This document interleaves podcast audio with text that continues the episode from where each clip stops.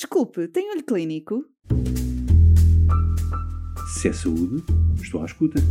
Atualidade científica para profissionais de saúde? Quero, Quero ouvir. ouvir. Olho Clínico, o seu podcast de discussão científica. Olá a todos, bem-vindos a mais um episódio sobre vacinação.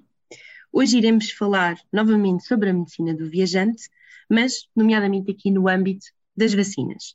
Por este motivo trazemos um convidado já especial nesta temática, o professor Luís Varandas, e começaria exatamente por perguntar quais as principais vacinas dentro uh, da consulta da medicina do viajante e dentro desta temática. Em relação às vacinas, trago-vos aqui algumas das, dos casos em que nós podemos uh, vacinar.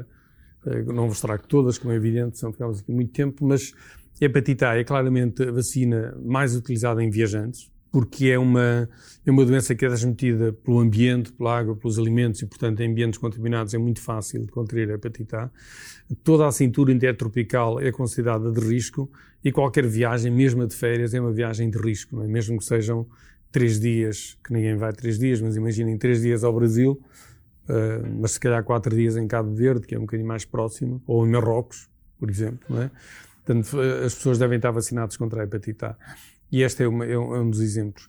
O outro exemplo que trago ali por cima é a febre tifoide, por uma razão. É de facto uma vacina muito, muito do viajante, mas que nos últimos anos, lá está pela adaptação de, das bactérias, neste caso a Salmonella tifi, eh, que adquiriu genes de resistência aos antibióticos, é também hoje em dia muito mais difícil tratar uma febre tifoide do que era há uns anos atrás.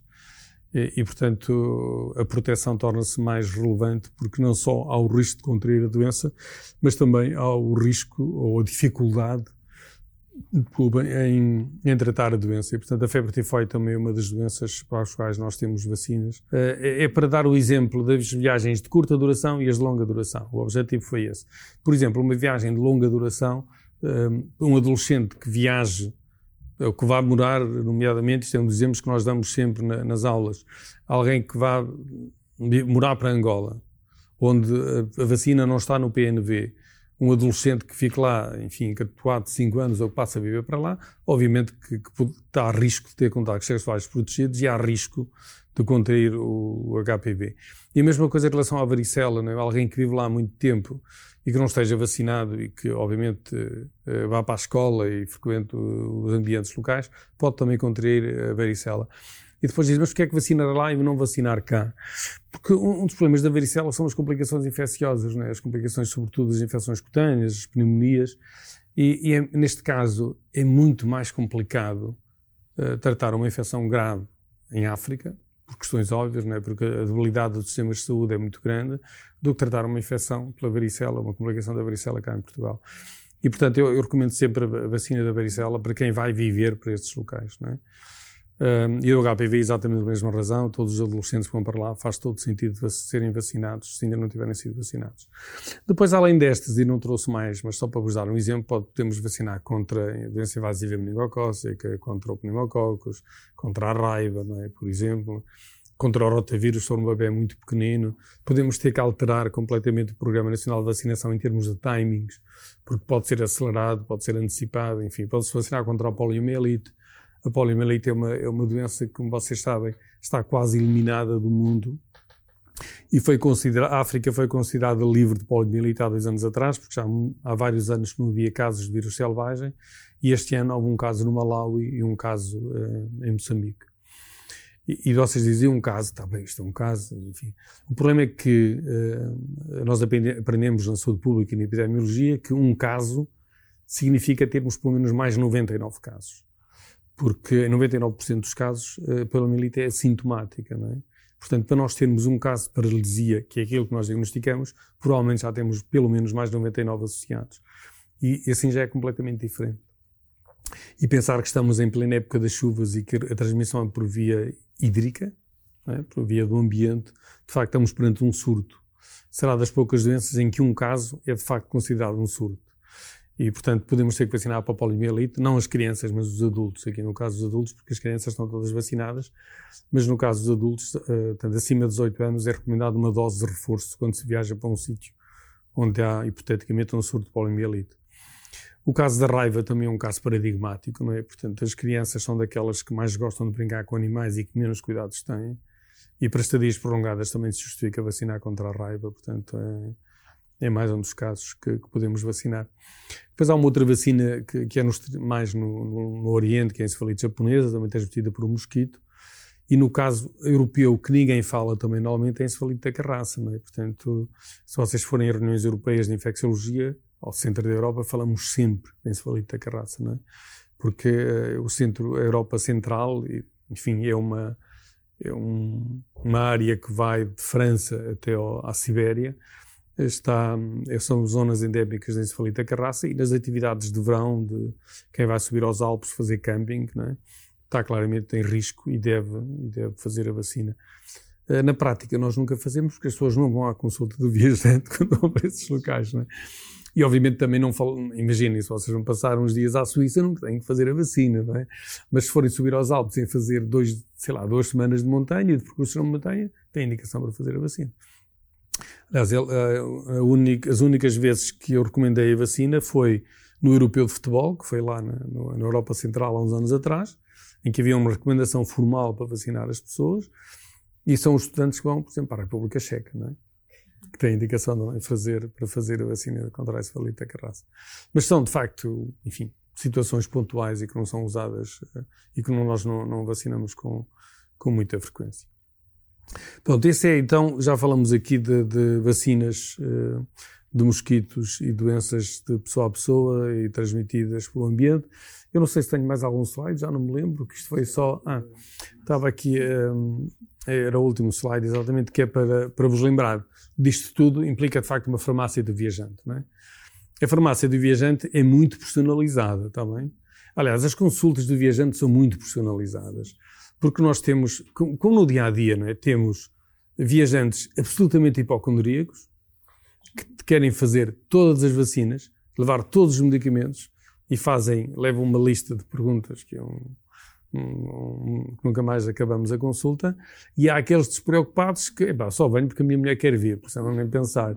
Ou eu venho com os meus filhos, mas eu não quero fazer nada, né? portanto não querem nem ouvir, nem ouvir falar de todos estes cuidados. E, portanto, a farmácia adapta-se naturalmente a isso, é? porque seria difícil pedir, pedir paracetamol em grego. Mas como vem aqui para um, para um ambiente tropical, nós temos que levar sempre, de facto, para as crianças, paracetamol e ibuprofeno. É obrigatório porque dores, febres ocorrem em todo lado. Uh, os miúdos também brincam, felizmente, é? mas brincam e magoam-se. E muitas vezes magoam-se, portanto, o betadine, pode ser o betadine em pomada, que é mais fácil de transportar e não tem que, não tem que levar um líquido e depois aplica-se com uma gasa, não tem problema. E os curitas que ali estão também são absolutamente fundamentais, porque, e a cores de preferência, porque, ou com bonecos que os miúdos gostam mais. Depois temos os repelentes, que falamos há bocadinho, os repelentes. E aqui posso-vos dar uh, só de, um pormenor em relação aos repelentes. O composto padrão é o DIT, ou DET, né? o dietilmetiltoluamida, e todos os outros se comparam com esse. Ele não é melhor do que, do que os novos repelentes, mas é mais conhecido, porque é mais antigo, tem mais experiência, e de facto é aquilo que nós usamos mais na pediatria. Em Portugal temos concentrações de 10, 20 e 50%. E para verem como não há unanimidade, na Europa está licenciado 20% acima dos dois anos, eh, mas os Estados Unidos fazem acima dos dois meses, tranquilamente. Os canadianos fazem acima dos seis meses o 10%, e depois eu, completamente eu, porque não há norma nenhuma, faço um mix, né? faço de facto o 20% acima dos dois anos e o 10% acima dos dois meses, preferencialmente acima dos seis meses, de facto. Isto porque a pele do bebê é muito fina e pode haver absorção do produto, embora os americanos defendem-se, né, dizendo que não há nenhum caso de toxicidade pelo DIT que não tenha sido por ingestão. E, portanto, e como é um composto que tem dezenas de anos, provavelmente é de facto muito seguro e pode ser usado em crianças. Mas nunca devemos pôr nas mãos, porque eles levam sempre aos olhos, à boca, e aí sim o risco de irritação e de alguma toxicidade existe. É? Mas uh, o repelente, de facto, pode ser aplicado com segurança. Também não é preciso pôr repelente, quer dizer, um ponto ao outro, atenção, não é? Mas aplicar repelente quando, quando há risco de, de ser picado. Depois, os óculos sol e protetor solar também, obviamente, não é? Nós vamos para um meio tropical. O meio tropical queima, de facto, quem, tem, quem já viajou para, tipo, foi de férias ou outra coisa, para regiões tropicais, o sol queima muito e, portanto, é preciso ter protetor solar e usar óculos. É, é preciso usar aqueles sais de, de hidratação oral, é? os sais de, porque um bebê pequenino se hidrata facilmente, se tem uma diarreia de viajante, que é a coisa mais comum né, dos viajantes, no meio tropical que transpira muito pelo calor, que depois tem dificuldade em beber líquidos e que perde pelos vômitos ou pela diarreia, de facto, desidrata facilmente. Acho que deve ser, deve ser uh, aquilo que nós levamos. E depois, obviamente, quem usa, quem tem medicação crónica deve usar sempre e deve levar sempre em duplicado, não é? Os, as regras dizem, por exemplo, para levar na mala de porão e na mala de, de mão.